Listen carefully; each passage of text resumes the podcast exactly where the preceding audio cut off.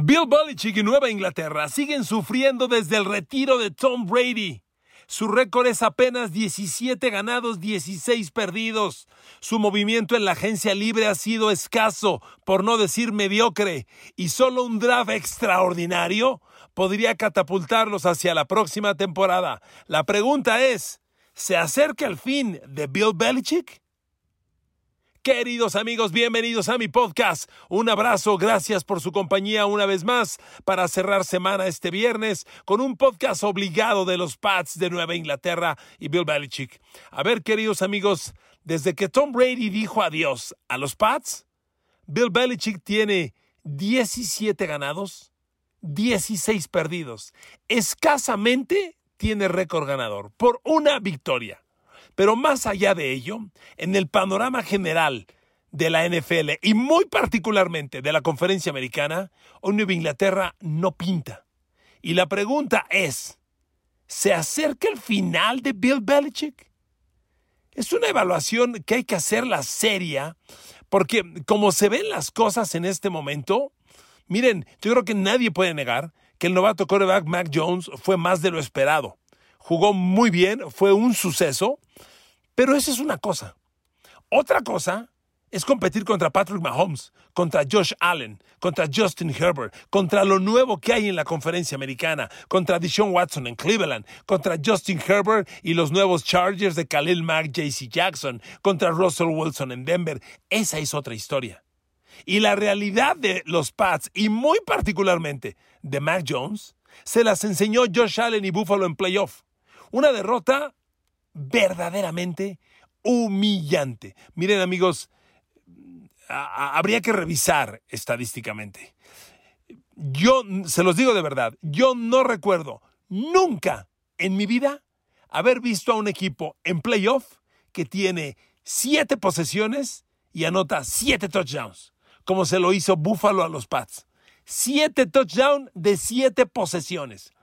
Miren, por ejemplo, Nueva Inglaterra en el Super Bowl contra los Eagles nunca despejó, pero no anotó touchdown en todas las posesiones. Lo de Josh Allen fue verdaderamente una masacre. Tiene que ser la peor demostración de una defensiva de Bill Belichick en la historia. Y ocurrió en playoff, cuando se supone que eres un equipo con las capacidades para aspirar al campeonato. Miren amigos, han, transcurrido, la, agencia libre es un periodo largo de dos meses, pero todos sabemos que lo que ocurre en la agencia libre, en la primera semana, en los 10 días primeros, ya excediéndonos mucho, es lo que pasa. Ya en este momento la calidad de agentes libres es muy limitada y particularmente los equipos ya invirtieron el dinero que tenían para invertir, los que lo tuvieron, y los que no, pues se quedaron milando, como el chinito. Y así fue Nueva Inglaterra, que este año tuvo prácticamente, pues no, no nada, pero muy poco para invertir y sus movimientos han sido escasos. A ver amigos, seamos honestos. Mac Jones, Nelson Aguilar, Kendrick Byrne, Hunter Henry y Josh y, y, Harris, el corredor, le compiten a Russell Wilson, Jerry Judy, Tim Patrick. ¿Usted cree? Le compiten a Justin Herbert, Mike Williams, le compiten a Deshaun Watson y el mejor ataque terrestre de la liga. ¿Está Nueva Inglaterra para competirle a los grandes de la americana? Hoy, la respuesta es no.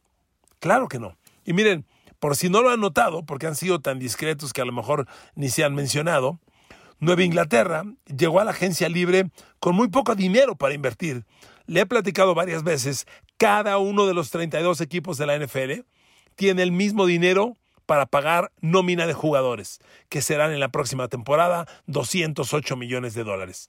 De ese dinero, dependiendo de los contratos que arrastres de la temporada anterior, haces cuentas y vemos si te queda dinero para invertir en nuevos jugadores o no te queda o te pasaste y tienes que cortar jugadores para no rebasar la cifra. En el caso de Nueva Inglaterra, hoy les quedan 10 millones de dólares. Les quedan 10 millones 69 mil 130 dólares. Es la lana que les queda. Uno dirá, ¿y, qué millonarios hay en Nueva Inglaterra? Pues sí los hay. ¿eh? Yo creo que el dinero está discretamente distribuido y en algunos casos sobrepagado. A ver, Eh, Matthew Judom, hoy el linebacker exterior que contrató de Ravens la temporada pasada, es el jugador más caro del equipo. Cuesta 16 millones y medio de dólares. Los vale, indudablemente. Hunter Henry, el cerrado, cuesta 15 millones de dólares. Para mí, ligeramente sobrevalorado. Nelson Agron, el receptor abierto, está cobrando 14 millones 882 mil dólares. Está sobrepagado, sobrevalorado. El cerrado John Smith tiene sueldo de 13 millones 691 mil. A ver, amigos, por favor, John Smith Estuvo lesionado toda la temporada pasada, prácticamente toda la temporada pasada. Sus números al final del año son insignificantes. Capturó 28 pases, marcó un touchdown para cobrar esa cifra, para cobrar tres, más de 13 millones y medio, está sobrepagado. El tackle izquierdo Isaiah Wynn, que algún momento pintó para ser elite, se ha caído. La temporada pasada fue entre que siempre se lesiona y pierde mínimo dos, tres juegos y que bajó su nivel, no es ni cerca de los de los tackles izquierdos elite y cobra 10 millones y medio. Para mí está sobrepagado. Y Davon Gacho, el, el GAR medio que contrató de Miami el año pasado, también cobra más de 10 millones de dólares y para mí también está sobrepagado. Pero bueno, esos son los sueldos de Nueva Inglaterra. Y cuando usted ve lo que contrató en agencia libre, bueno, a ver, primero Nueva Inglaterra cerró la temporada pasada y una de las evidencias más claras es que su grupo de linebackers era de lo más lento que hay en la NFL, de lo más lento. Y por eso Cal fue dado de baja. Por eso todo indica que a Jamie Collins no le van a renovar el contrato. De hecho, no se lo han renovado, ni se lo van a renovar a Jamie Collins. Donta Hightower, otro gran jugador, querido, admirado, de enormes recuerdos. Lamento decirles que ya llegó el adiós, también es otra historia. Y de la temporada pasada solo se queda Joan Bentley, que no es nada excepcional. Josh Uche, que se estancó. Cambiaron a Chase Vinovich, que nunca dio el ancho. Y el novato Ronnie Perkins de la temporada pasada, pues nunca, nunca debutó. Estuvo lesionado siempre. Entonces los, linebackers de Nueva Inglaterra son muy cuestionables. Y la agencia libre de este año, pues ahí le lo, que ha contratado Nueva Inglaterra.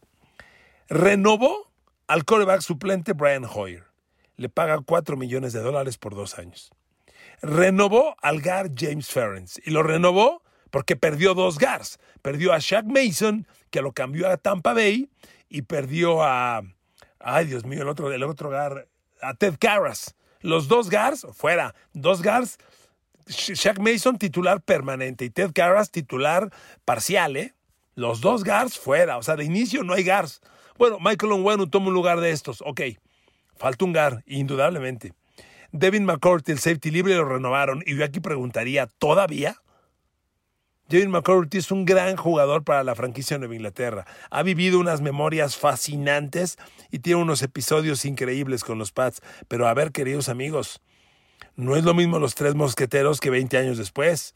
Devin McCourty ya es un cuate grandecito, ya tiene 34 años de edad. Pensar que Devin McCourty a los 34 años de edad pueda correr uno a uno contra Jamar Chase de Cincinnati, mmm, lo dudo, lo dudo, ¿eh? Bueno, sin embargo, Devin McCourty se queda. Y es que también se queda porque uno diría, ¿y quién juega en su lugar? No hay un safety libre suplente. Nueva Inglaterra ha invertido muchas selecciones de draft en backs defensivos y todos le han fracasado. El tal Jojoan Williams no sirve para nada, pero para nada. Ha habido otros que ya ni están en el equipo, como Doug Dawson, como Jordan Richards, fracasos. Recuerdo que Nueva Inglaterra se deshizo de sus dos corners estelares de la temporada pasada. Stephen Gilmore lo cambió a Carolina y hoy está de agente libre y no tiene equipo y se rumora que podría volver, lo cual no estaría tan mal. Y Malcolm Butler, el héroe del Super Bowl contra los Cardinals, ha vuelto a los Pats. Sí, amigos, pero ¿a qué edad están regresando? O sea, no es lo mismo sinceramente. Hoy los corners de Nueva Inglaterra pues son Malcolm Butler y Jalen Mills. Jalen Mills era el opuesto de JC Jackson. Jalen Mills es al que hace pedazos CD Lamb en el duelo Dallas Pats en la temporada anterior. Esos son los corners titulares. O sea, los linebackers fuera de Matthew Judo no pintan los, el back defensivos super veteranos como Devin McCourty y Malcolm Butler, de los cuales yo dudaría mucho. Lo único fuerte que concedo en los pads son los safeties, donde Adrian, el safety fuerte, perdón, donde Adrian Phillips y Kyle Dogger son una gran combinación. Ojalá uno pudiera ser libre y jugar a la pareja de safeties. Me gustaría, pero pues no, no hay velocidad y por eso Devin McCourty de 34 años sigue jugando. Y la línea frontal, cuya particularidad es que no tiene presión al coreback, fuera de Matthew Judom, pues es muy limitada. Fuera de Christian Barmore, el novato de la temporada pasada, que parece va a ser excepcional, Dietrich Weiss, ¿cuántos años más va a esperar Nueva Inglaterra que Dietrich Weiss despunte? No va a despuntar. Davon Gotch y Lawrence Guy son defensivos para parar la carrera y más o menos, ¿eh? tampoco son elite. Y ahí se acabó la defensa. Una defensa que no pinta para nada, ¿eh? Para nada. Y el ataque, bueno, pues el ataque se envuelve en Mac Jones. Miren, de Mac Jones podemos esperar cosas importantes. Uno pensaría que después de la temporada de novato que tuvo, que no hay duda, fue una temporada excepcional, fue una temporada de alcances increíbles. Mac, Jones fue el mejor coreback novato de la NFL, lanzó casi 4.000 yardas, lanzó 22 touchdowns por 13 intercepciones. El balance no es bueno, tampoco es muy malo, digamos que es regular, pero para un coreback novato yo creo que es bastante aceptable, siendo novato completó casi el 70% de sus pases, 67.6, digamos el 68%, lo cual es también muy bueno. Pero amigos, no tiene armas. Hoy Mac Jones no tiene un receptor 1. Kendrick Bourne fue una gran revelación, llegó de los 49ers, tuvo una temporada realmente mucho más allá de lo esperado. Se supone que la gran estrella iba a ser Nelson Aguilar y Kendrick Bourne sorprendió, pero a ver amigos, el receptor líder de los Pats la temporada pasada fue Jacoby Myers y capturó 83 pases. Tuvo casi 900 yardas. Fueron 83 pases para 866 yardas y dos touchdowns. Son grandísimos números para un receptor que jugó pues muy aislado. Kendrick Bourne del otro lado, ok, apoyó, pero tampoco es, tampoco es DK Metcalf, ¿eh? Tampoco es Terry McLaurin. Kendrick Bourne, muy discreto sus números, bien, 5 touchdowns, 14 y media yardas por recepción, ok, pero nada más. El cerrado Hunter Henry creo que cumplió, pero vuelvo a lo mismo. Tuvo 50 recepciones y 600 yardas y le estás pagando 15 millones de dólares. No lo vale. La producción no vale ese dinero. Nueva Inglaterra tendría que haber reajustado el salario de Hunter Henry porque no vale lo que cobra y lo que está dando en números. Nelson Aguilar fue la gran decepción. Algunos partidos lesionado, apenas 37 recepciones. Se supone que iba a ser el arma profunda y vertical. No llegó ni a 500 yardas. Anotó tres touchdowns. No pasó nada. Hubo rumores de que Nelson Aguilar iba a ser cambiado pues ahí sigue. A mí no me sorprendería que de pronto lo dieran de baja, ¿eh? No, para el dinero que está cobrando, no responde. Y entonces, como usted ve, el ataque de los Pats, pues tiene muy pocas cosas. Mac Jones, ok, muy interesante, pero hay que darle un receptor uno. Hay que darle un receptor uno. Y esto me lleva al draft, donde Nueva Inglaterra ha cometido todos los errores posibles en los últimos años. De verdad, Nueva Inglaterra tuvo el año pasado un draft de impacto, no hay duda. Cuando encuentras a tu coreback, aparentemente ya el coreback del futuro, tienes que considerar que fue un gran draft. Y al descontar a Mac Jones, lo concedo. Y la selección 2, que fue Christian Barmore, pinta para ser excepcional, ¿eh? Bien. Y si le agregas que en la cuarta ronda llegó Ramondre Stevenson y como corredor alternativo sumó, el draft del año pasado pasa y pasa con 7.58, ¿eh? Bien, un buen draft, de acuerdo. Pero vete años pasados y amigos, no hay nada de los Pats, ¿eh? Han sido años de desperdicio. Esa obsesión de tomar jugadores de Alabama. A ver, hace dos años, Belichick tomó en el draft al linebacker Afroni Jennings de, de Alabama. Yo ni siquiera lo he visto en el campo. Fue tercera de draft. Con esa selección debes reclutar jugadores. Hay mucho jugador estelar que llegó en tercera ronda a ver de inicio Russell Wilson, uno de tantos. Este muchacho ni siquiera toca el campo. Ese año, 2020, Belichick tomó dos alas cerradas, dos, David Asiasi y Dalton King, y los tomó a los dos en tercera ronda, porque fue un año que tuvo tres terceras rondas. Esto ya transcurrieron dos años. Es la fecha que Asiasi y Dalton King las alas cerradas de ese año, ni siquiera han atrapado un pase en un partido de temporada regular. ¿Le parece justo? Si estos muchachos hubieran funcionado, no habría tenido que ir por Hunter Henry y John Smith el año pasado, o cuando menos por uno de los dos. Pero como no funcionaron, pues ahí tienes dos selecciones de draft altas, desperdiciadas, y dos alas cerrados, agentes libres caros, que no, que no eh, justifican el dinero, honestamente. Y amigos, fue un año 2020 de tres terceras selecciones de draft. Tres terceras. Ninguno ni siquiera pisa el campo. Pisa el campo. No te estoy hablando que sea titular, parcial, de rotación. Que pise el campo, carajo. Nada, nada.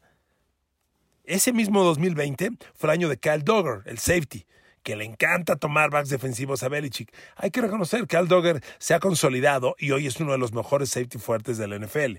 Pero lo tiene con Adrian Phillips, que es de la misma posición. Y ahí yo no entiendo. O a veces usa uno de linebacker y al otro de safety. Bueno, ahí están. En ese 2020 tuvo dos segundas y las tres terceras que ya comenté, que fueron las alas cerradas y el linebacker. Las dos segundas, Kyle Dogger, y la otra, Josh Ushe. Ushe tuvo un año de novato interesante, el 2020, pero el año pasado Josh Uche desapareció del mapa por completo. Se supone que iba a ser un linebacker agresivo, que le iban a usar contra los, contra los corebacks, atacando, disparando constantemente. El muchacho jugó 13 partidos, tuvo cero capturas de coreback la temporada pasada. Cero.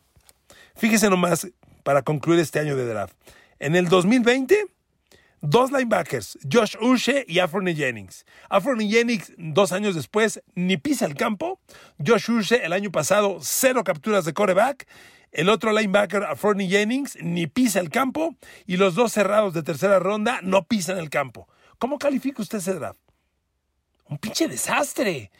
y es un draft de hace dos años, cuando tú tendrías que estar generando jugadores que ya debieran ser titulares para su tercer año, titulares sólidos. Lo único que rescata el draft del 2020, además de Kyle Dogger, insisto, que ha sido un jugador respetable, tampoco es una maravilla, pero respetable, fue que en el sexta de draft encontró a Michael Onwenu una de las grandes virtudes de Belichick es encontrar grandes linieros ofensivos con bajas selecciones de draft. Y Michael Onwenu pinta para hacer maravillas.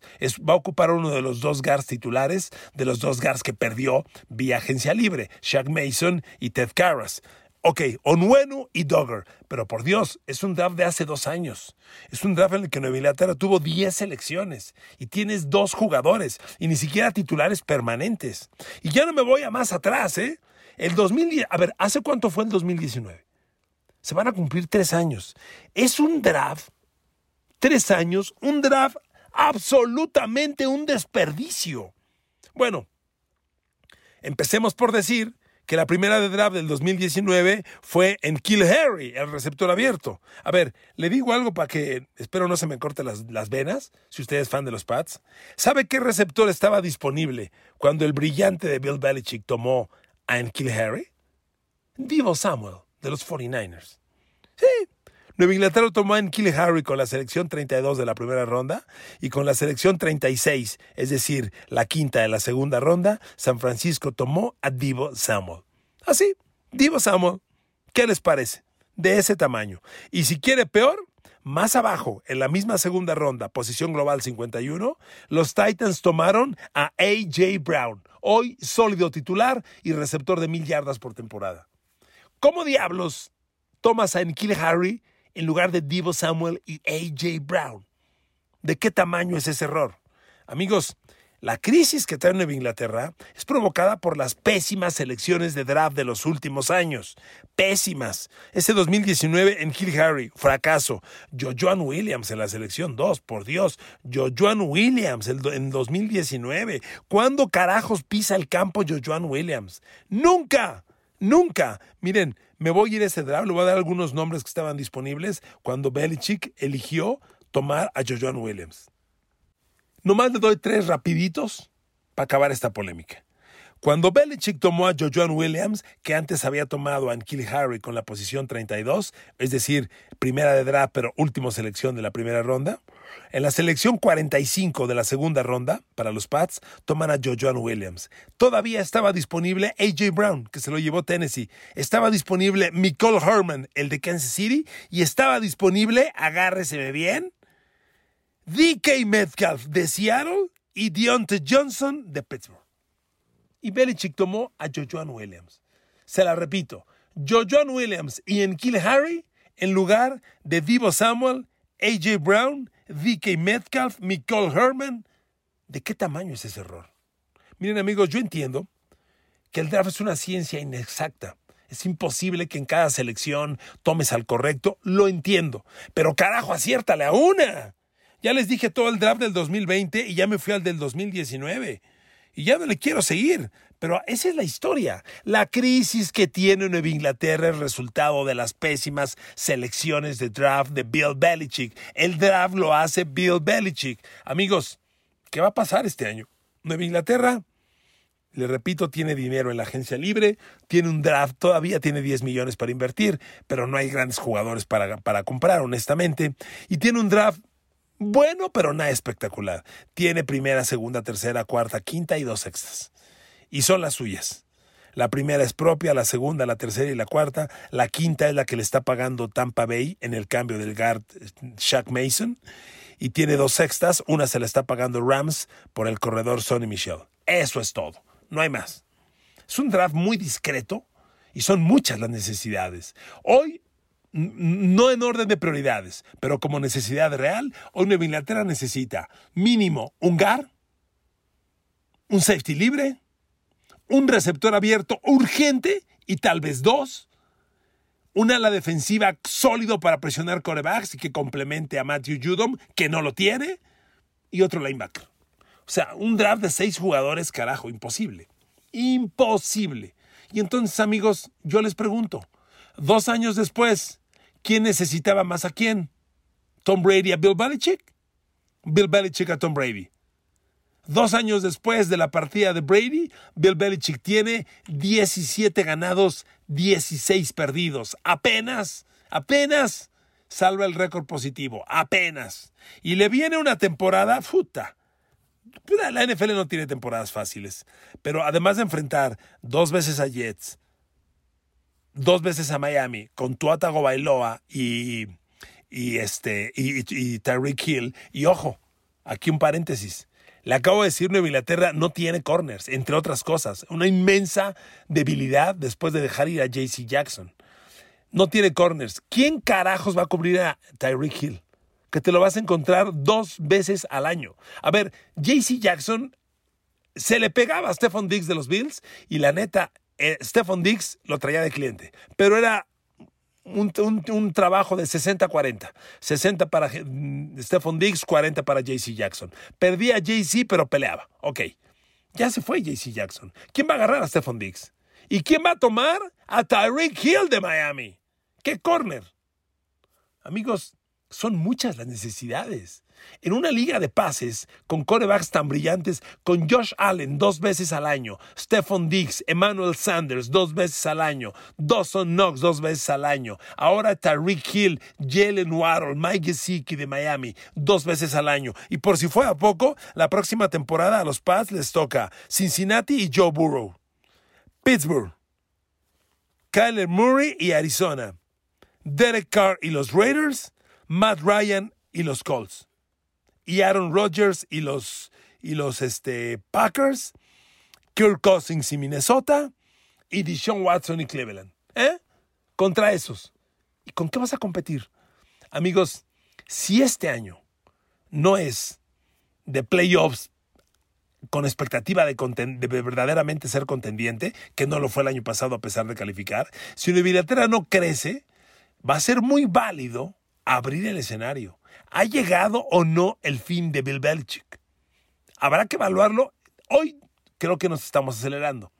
Si esta temporada próxima Belichick y los Pats no tienen una temporada de doble dígito de victorias y de playoff avanzando una ronda o dos y encarar a los rivales, cosa que yo hoy no veo cómo ocurra, si no lo tienen, a finales de la próxima temporada, este debate será real. ¿Será o no el momento del adiós para Bill Belichick y los Pats? Y la pregunta ¿quién necesitaba más a quién? estará más que nunca completamente contestada.